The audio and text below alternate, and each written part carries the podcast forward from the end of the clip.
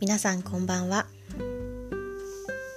今からですねちょっと朗読をしてみたいと思います。深夜のねひとときちょっとでも気持ちよく過ごしてもらえたら幸いだなと思っております。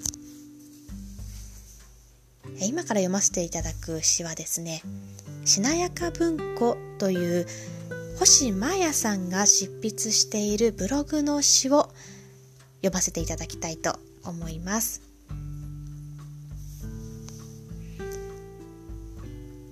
言葉があるのだから。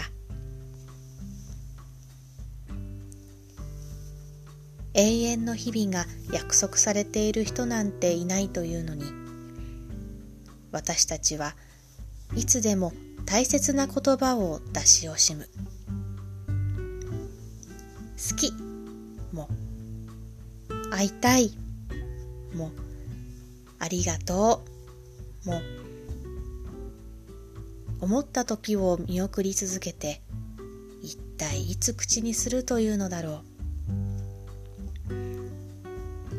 ささやかな言葉かもしれないけれど流れゆく雲のようにその時だけの色をまとった言葉の輪郭はキラキラと輝きながら私たちの心を包んでくれる。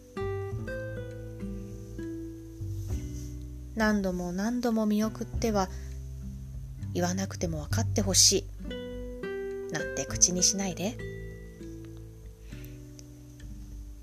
今日という日をまた一緒に過ごせることにたくさんの喜びを抱いていこう。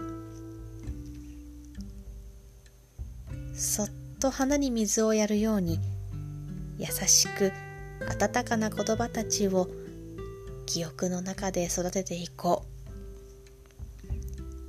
う。せっかく言葉があるのだから。